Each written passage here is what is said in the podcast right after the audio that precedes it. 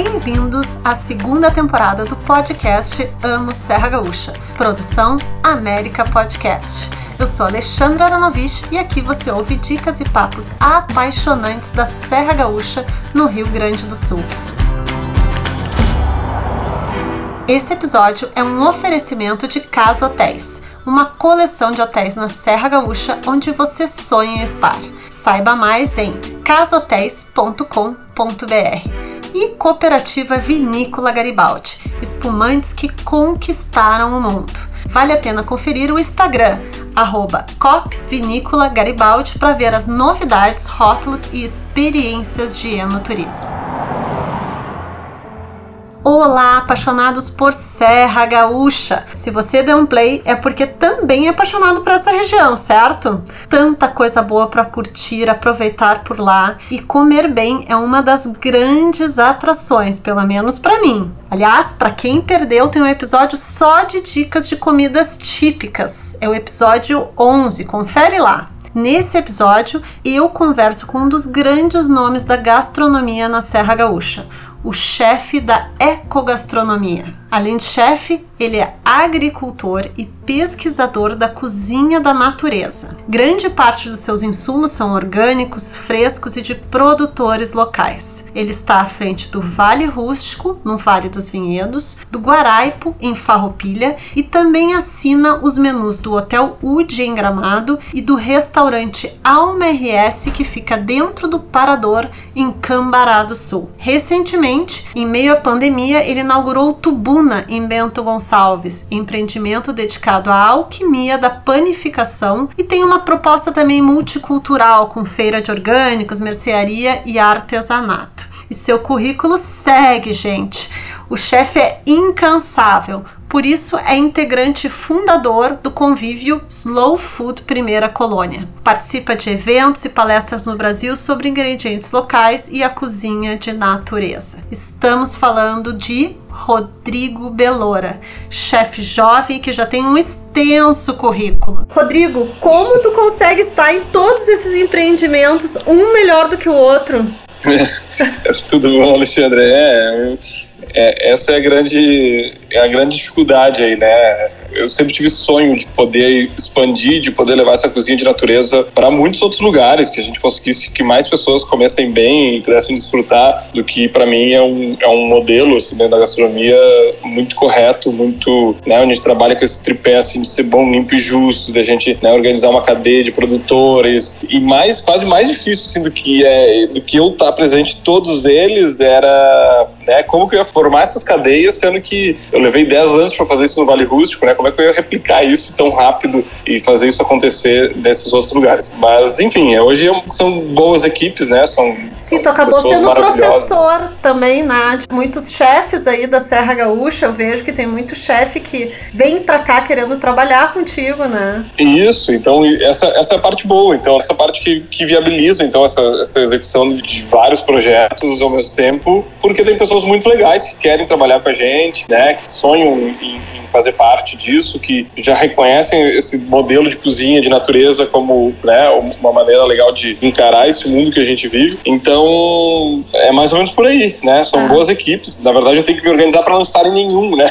Eu sempre digo, às vezes o pessoal, até o Rafa lá do, do caso pede, eu digo, você tem que estar mais aqui no UD. Diz, não, cara, eu tenho que me organizar para não estar em nenhum, porque se alguém for ultra dependente de mim, vai ser um problema, né? Então, Sim. assim, a grande chave do negócio aí é é formar é... mini Rodrigo Beloras, em cada para ter vários. É isso aí. Então, assim, eu me vejo muito mais como um mentor, até dos meus próprios restaurantes hoje, assim, né? Como um, um grande mentor, onde eu eu estou sempre estimulando eles a pensar, estimulando eles a trabalhar com ingredientes, né, novas descobertas, com ingredientes legais, em diferentes formatos, e no começo era muito difícil, principalmente mudar a chave, né, entre é. um e outro, assim, era, era para mim era um grande desafio, porque às vezes eu saía do Vale Rústico, cabeça de Vale Rústico, pro Wood, tava pensando em Vale Rústico, não, cara, que é o Wood, meu, é totalmente é diferente, é outro, é outro público, por mais que as mesmas pessoas frequentem é, todos esses empreendimentos, cada um oferece uma experiência diferente, né? Sim, é, eu ia até te perguntar sobre isso, né, porque são propostas diferentes, mas eu acho que todos imprimem a, a, tua cara um pouco, né? Nos pratos e no estilo de servir, na apresentação. E aí eu ia te perguntar, o que, que tu acha que diferencia todos eles e o que, que aproxima todos esses espaços gastronômicos? Show. Bom, eu podia ficar uma hora falando sobre isso. isso isso está virando uma tese de, inclusive, de, de mestrado aí de um, uhum. parceiro nosso.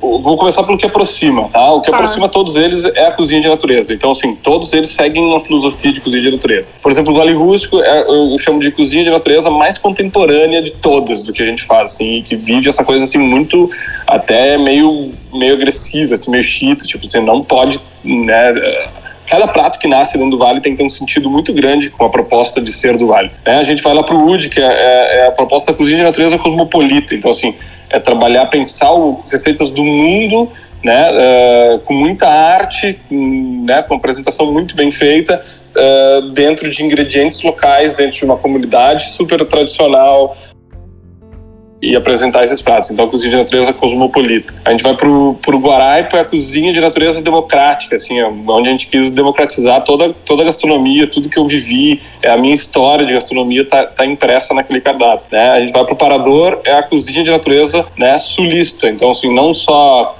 campeira, né? E, às vezes tem que reforçar isso, que o Parador não é só uma cozinha campeira, uhum. né? Ele, ele, traz, ele traz um pouco de tudo que, que, formou essa região sul, né? Um pouco mais de Rio Grande do Sul, mas os limites entre Rio Grande do Sul, Santa Catarina e Paraná são muito próximos, né? Inclusive de, de colonização. E depois, por último, nasce a Tubuna, que é, que é um, mais um espaço de padaria e tudo mais, né, e que traz essa pesquisa da, da cozinha de natureza de todos esses anos né, para dentro de uma pequena mercearia, mercadinho, padaria, pizza. Isso volta lá para o meu início, lá no Vale Rústico. A primeira coisa que eu fiz no Vale foi pizza.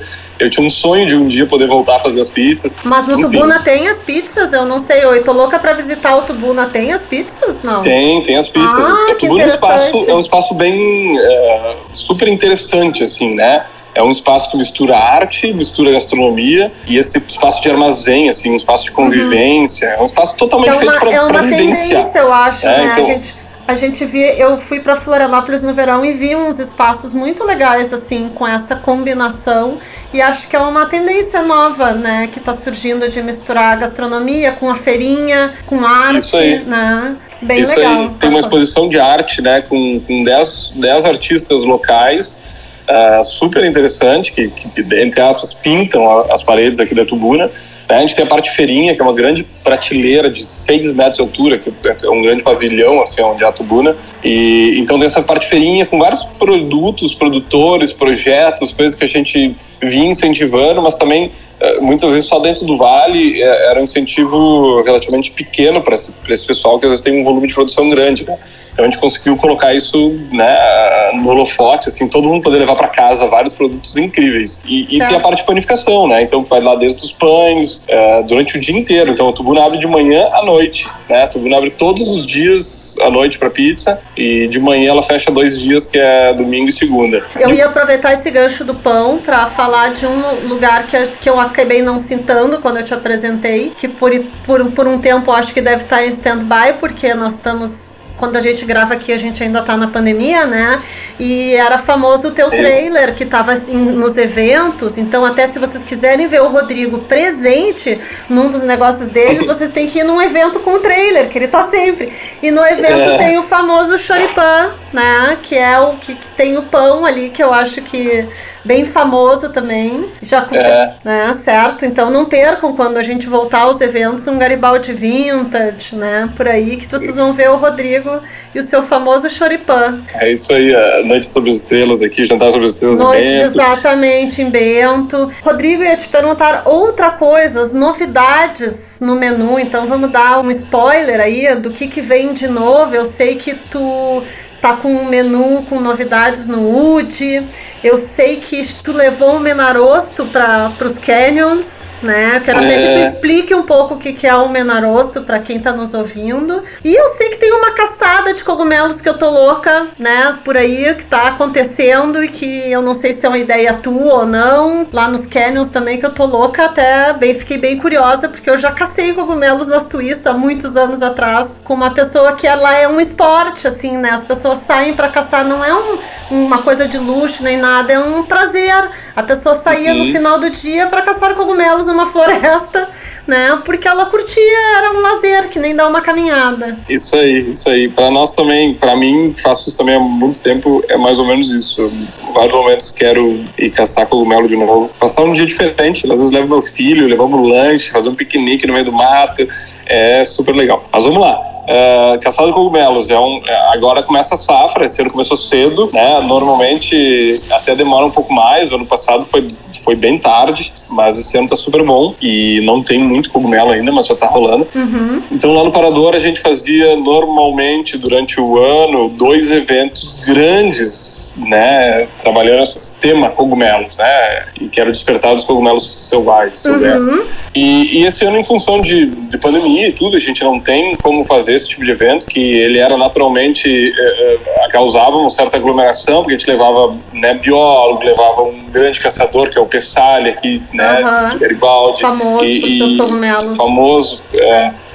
E aí a gente acabou que não ia fazer isso, a gente então criou um, um roteiro, né? Um, um, passeio que pode acontecer qualquer dia. Quem estiver lá no Parador pode contratar esse passeio, que é o quadriciclo com caçada dos cogumelos. Então as pessoas vão poder sair de quadriciclo, fazer um passeio que é super legal de quadriciclo, termina na mata, faz a caçada dos cogumelos, leva os cogumelos de volta pro Parador, Parador. Lá no restaurante Alma RS, as gurias preparam uma famosa, um, um prato super famoso meu, que é a cogumelada. Que ah, que, que delícia! Que é a ideia de fazer uma galinhada de cogumelos, assim, com hum. aquele fundinho de panela, com aquele super bacana. Quem seleciona os cogumelos? Porque eu sei que tem todo um estudo também, né? Porque não é qualquer cogumelo que a gente pode comer, é alguém que...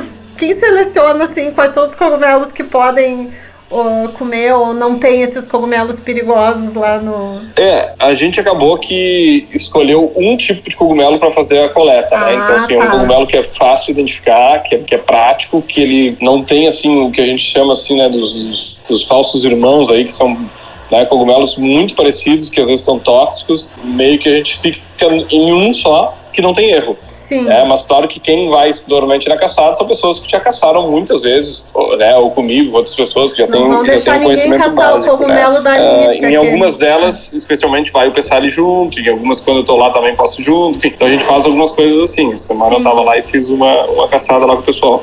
Tá, e o Menarosto, que também acontece lá no Parador, que eu achei uma baita novidade, uma oportunidade, porque normalmente o Menarosto, eu quero que tu explique o que, que é, uma coisa muito da colônia colônia, assim, muito fechado.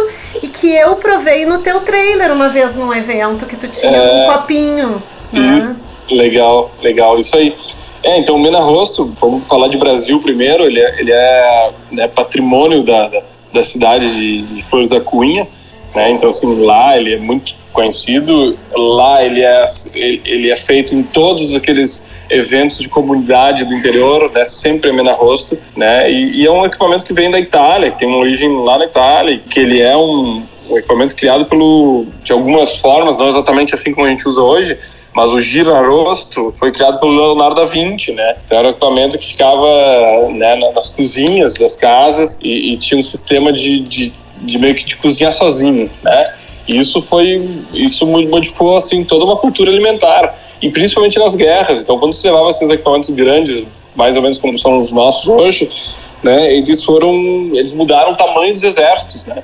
Porque uhum. uma pessoa conseguia cozinhar para muito mais gente. Então, ele, ele tem uma, um, enfim, vários, vários aspectos históricos muito interessantes. E é um produto, e é, uma, e é um saber fazer, assim, muito tradicional da Serra Gaúcha. Então, a ideia foi, foi a gente fazer uma recuperação desse processo, que é super lindo, e, e levar para lá. É um, é um galeto diferente, apesar de ser normalmente um galeto primo canto, como a gente está acostumado a ver na uhum. serra. Ele não é feito direto no fogo, né? Então ele, ele tem uma condição diferente, ele é mais úmido, ele tem uma característica de degustação assim, um pouco diferente do, um do que a gente está acostumado aquele de churrasqueira fogo direto. Né? E ele começou com as passarinhadas, não é? Ele era originalmente aqui. Isso, ah. isso, isso. É, na, na verdade era o que se tinha de caça, né? Então uhum. hoje a gente tenta representar o que, que eram as caças daquela época, né? Que poderia uhum. ser o passarinho, o, a lebre, né? Normalmente se tinha uma gordura de porco e se colocava junto para dar essa essa, essa untuosidade, a perdiz, e assim fazendo como se fosse um grande xixo, assim, quase se dizer, né?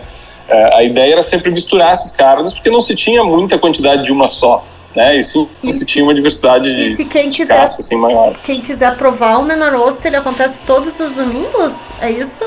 Ele Não. acontece todos os domingos, isso, lá, lá no Parador, então lá no restaurante Alma, a gente tem um espaço de fogo de chão, que aos sábados e quartas-feiras tem um churrasco, né? A gente faz a costela, faz a, uhum. a paleta de cordeiro, enfim, que é super tradicional aquele churrasco. E no domingo, então, agora com, com o Mena Rosto. E lá a gente tem feito mais só a, a, o galeto e o lardo, né, que é a gordura do porco ali, que, ah. que dá essa, pouco dessa, dessa gordurinha fiquei... pro, pro galetinho. O acompanhamento é polenta? Como é que é o acompanhamento? O, o acompanhamento é polenta na chapa, a gente passa ela normalmente embaixo do benarrosto ali para ela recebe o, o pingo de brinco hum, do, né, tá do, me dando fome. do galeto. é, é maravilhoso. Vai, vai, tem sempre uma saladinha de radite, tem o milho da grimpa. É um menu todo pensado assim, resgatando um pouco dessa cultura alimentar uh, da serra. Né? O milho da grimpa é um sucesso também. A gente queima ele na grimpa na frente para os clientes, então tem aquele cheirinho da grimpa que dá uhum. aquele então é, é um, fica super uma legal. cultura, já um almoço cultura este, né?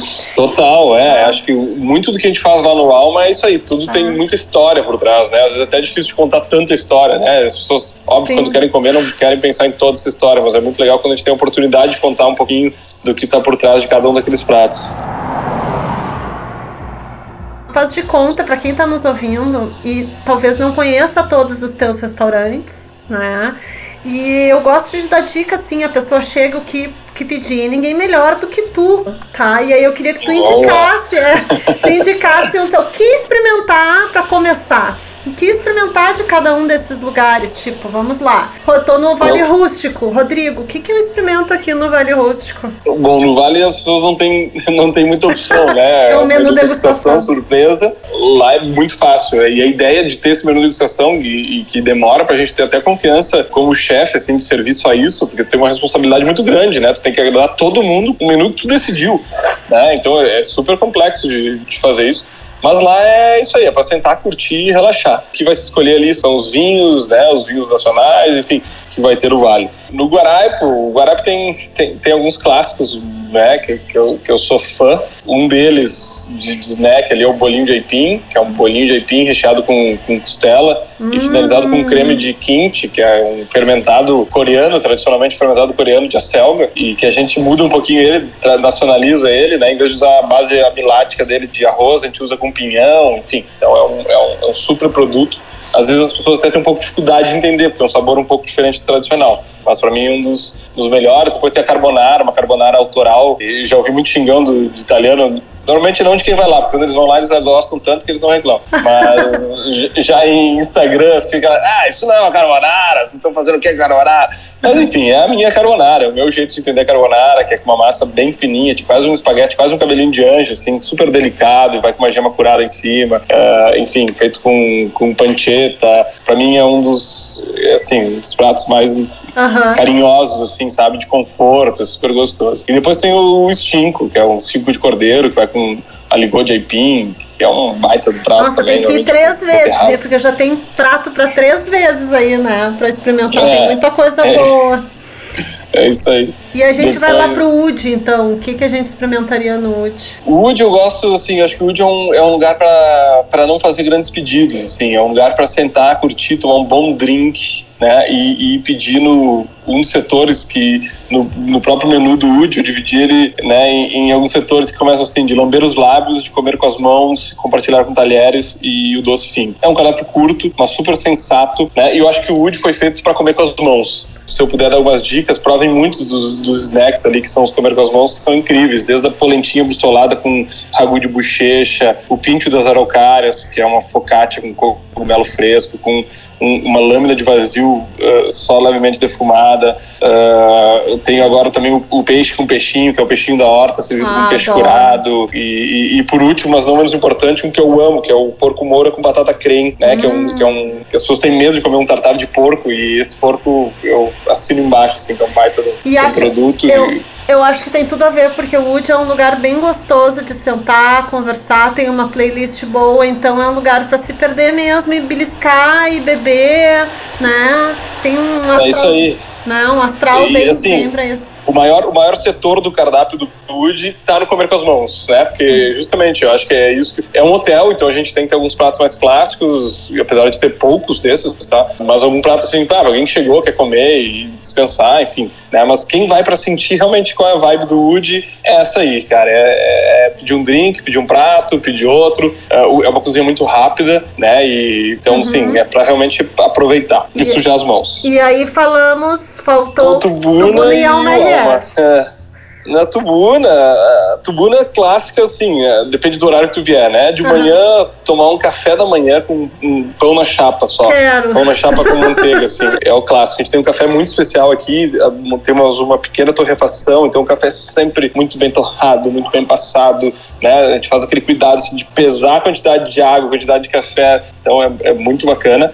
De meio-dia, a gente tem um almoço ultra democrático, que é assim, aquele almoço da mãe, né? Então é, é, o que a gente está fazendo do dia, super super carinhoso, super gostoso. Também muda todos os dias, então não, não tem uma regra. E, e à noite são as pizzas, né? Que é um baita Sim, momento. E que também tu tem um carinho especial por elas, porque foi como começou, né? Tudo.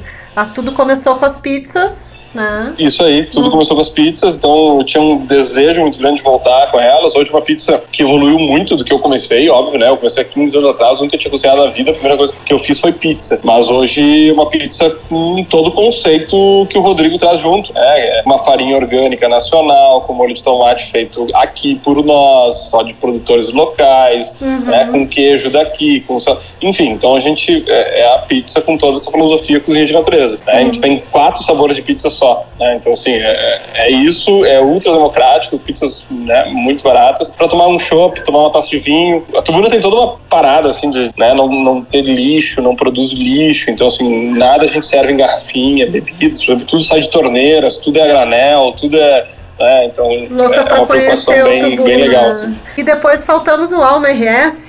Tem muita Alma coisa RS, boa, né? É. O Alma, o Alma é um cardápio até relativamente mais extenso, porque é um hotel que tu tivesse lá há pouco também, é, onde as pessoas ficam muitos dias, né? E assim, e, é, e a grande referência deles de alimentação acaba sendo o próprio Alma.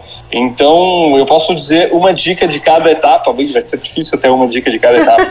Mas, enfim, tem uma primeira etapa que é de beliscar qualquer hora, que é o que eu fiz de cardápio de bar, que ele tá aberto em qualquer momento do dia, né? E eu digo assim, voltou daquela caçada de cogumelos, voltou de uma caminhada, trilha do Rio do Boi, comeu aquele bol de açaí Jussara, o açaí do nosso litoral norte aqui, gaúcho, né? E que é um açaí até mais intenso, mais benéfico que o, que o próprio açaí amazônico, Olha, que é sensacional. Sabia. Ah, não sabia. É, depois a gente tem etapa ainda só para não perder a, a, empanada de linguiça que no, que no Alma assim ó, é sensacional assada no forno a lenha assim, na hora é Cara, pra mim, uma das melhores Cara, coisas. Vou ter que voltar lá no Parador, porque eu não comi esses dois. Eu comi o, a linguiçinha, aquela. A... Ah, o churras. O churras, que eu adorei, adorei. Só por, mim eu podia ficar todo dia comendo daquele. É, o, o churras é aquela. Eu, eu, quis fazer aquela recriação, assim, do, do, de como a gente começou um churrasco, né? Então é muito uhum. legal pra esse momento de, de snack mesmo.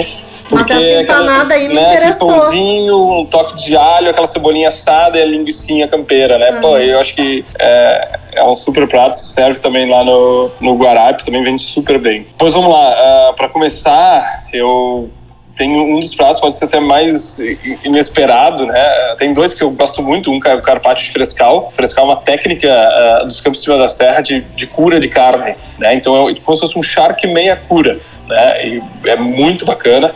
E é um carpaccio de shark meia cura. Ele traz, agrega um sabor muito legal.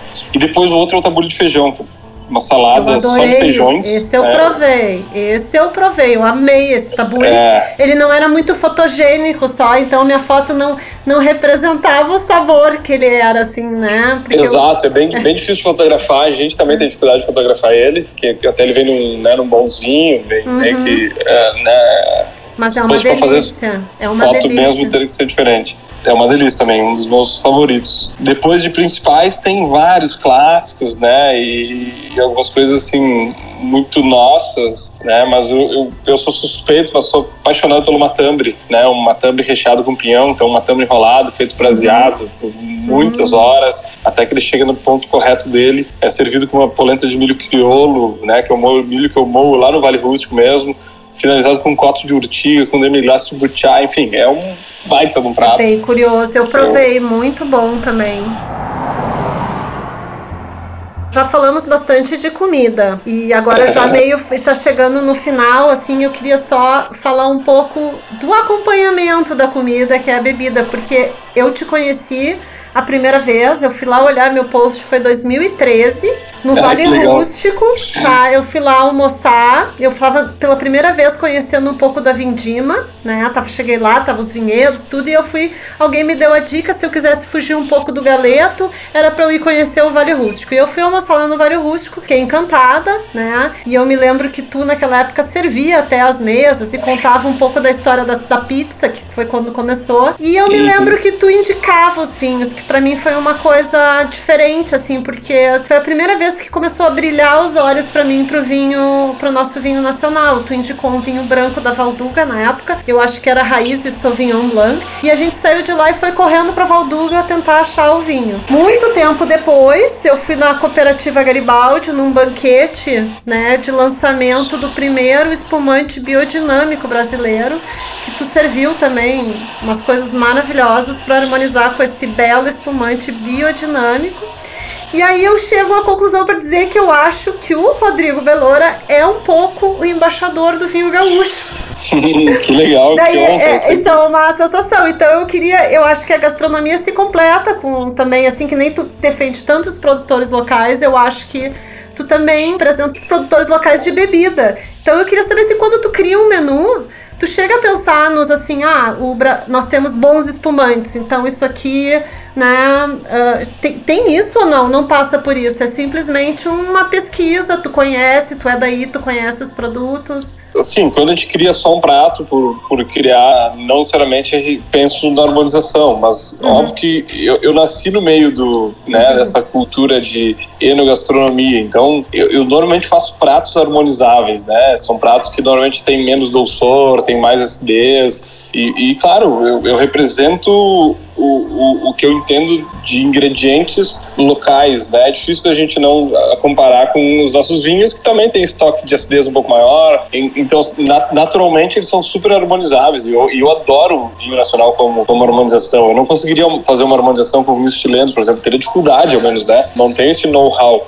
Então, há 15 anos que a gente começa lá no Vale, é isso aí. Eu, eu me apaixono não só pelo ingrediente, que é o que mais trabalho hoje, mas também pelos vinhos, né? E, e acabo vivendo cada vez mais próximo disso e faço e sou muito feliz mesmo de participar, do, inclusive dessa inauguração, do lançamento do vinho biodinâmico da, da Garibaldi, que para mim foi um marco, assim, né? Quando uma, uma cooperativa maior uh, faz um lançamento e, e, gasta uma energia grande, né, para fazer uma produção de um vinho de tão pequena escala, com uma muito pequena representatividade, vamos lá, em faturamento para eles e tudo uhum. mais, mas eles acabaram se dedicando a fazer aquilo, criaram um rótulo tão pensado quanto, ou até mais do que os, os normais, compraram uma garrafa, enfim, fizeram uma apresentação disso e para mim isso é um marco muito grande dentro do que eu acredito como gastronomia, né, de, de cuidado, de carinho com a terra, de respeito, de, de orgânico, então é, é, muito, muito feliz mesmo e muito feliz de eu poder estar tá lá, né, junto, fazendo esse lançamento que para mim representa muito, assim, um dos poucos lugares que tinha esse, esse espumante para vender uh, né, em restaurante, acho que no Brasil era, era no Vale mesmo, porque trabalhou para que isso acontecesse juntos, assim, então fico muito feliz. Então, agora para finalizar, não dá para deixar de falar da pandemia, né? Sobrevivendo, abre e fecha. Tu acha que teve mais dores ou aprendizados nesta fase que estamos ainda vivendo? É, acho que é. Eles andam até equilibrados, né? Tanto, tanto dores quanto aprendizados, porque foi, foi com certeza o maior é. desafio das nossas vidas, né? Ver esse, esse momento, principalmente todos, de né? incerteza. Né? Para todos, acho que todo mundo teve que se encaixar ou mudar de alguma forma. E também, é. agora eu vou pedir uma dica local, aproveitando que nós estamos aí na mês dos namorados em junho, clima de inverno chegando, né? A vontade de dar aquela escapada na Serra Gaúcha, para quem quem eu converso tá louco para ir. Uma dica aí de escapada romântica do Rodrigo Belora, um lugar, um parque, um passeio, enfim, qual dica aí? Além de ir, claro, em todos os restaurantes. sou suspeito. Eu vejo cada vez mais pessoas fazendo, eu brinco, que é o, o roteiro de Beloura, né? Que ah. toma café no, na Tubuna, almoça no Guaraipa e janta no Vale, né? E, e às vezes eu vejo as pessoas nos três lugares num dia, assim, eu digo, cara, como é que. eu, eu impressiono com eles e se impressionam comigo, porque como é que eu tava nos três ao mesmo tempo e eles também, uh, mas é muito legal. Mas assim, a, a, Serra tem coisas incríveis, né, e coisas que às vezes estão um pouco fora do, do eixo, né, um restaurante que eu amo e que eu tenho certeza que, que muita gente conhece, que tu adora também, né, que é a Osteria de la Colombina, um lugar legal de ficar ali fora, de curtir, uhum. de, né, que tem essa mesma pegada que, do que a gente acredita como né, como responsabilidade dentro da gastronomia, né, é, é um lugar que tu pode vivenciar um pouco da natureza. Lá no próprio Vale também a gente tem cada vez mais está tá aumentando essa possibilidade de participar da vida rural. Então, assim, dá para chegar mais cedo lá e caminhar, conhecer a horta, conhecer a produção, entender um pouco mais das abelhas é, e, e, viver um pouco mais disso. É legal de descer lá para Santa Teresa, né? Agora o Michel, que é um grande parceiro meu, tem um passeio a cavalo lá na beira do rio, né, em Santa Teresa. Então, assim, às vezes até fugir um pouco do óbvio, né, no momento de pandemia. Esses lugares abertos, né, a natureza. Isso, e essas novas coisas que não tá todo mundo indo, né? Porque, assim, uhum. tem lugares incríveis que eu adoro, mas que são às vezes até movimentados um pouco mais. Assim. O Vale tem uma infraestrutura hoje gigante, né, de gardens, jardins, todo mundo está investindo nisso, então, né, é, com certeza todo mundo vai ser muito bem assistido. Esse passeio em Santa Teresa é aberto ao público ou é só para amigo, assim, que tu falou?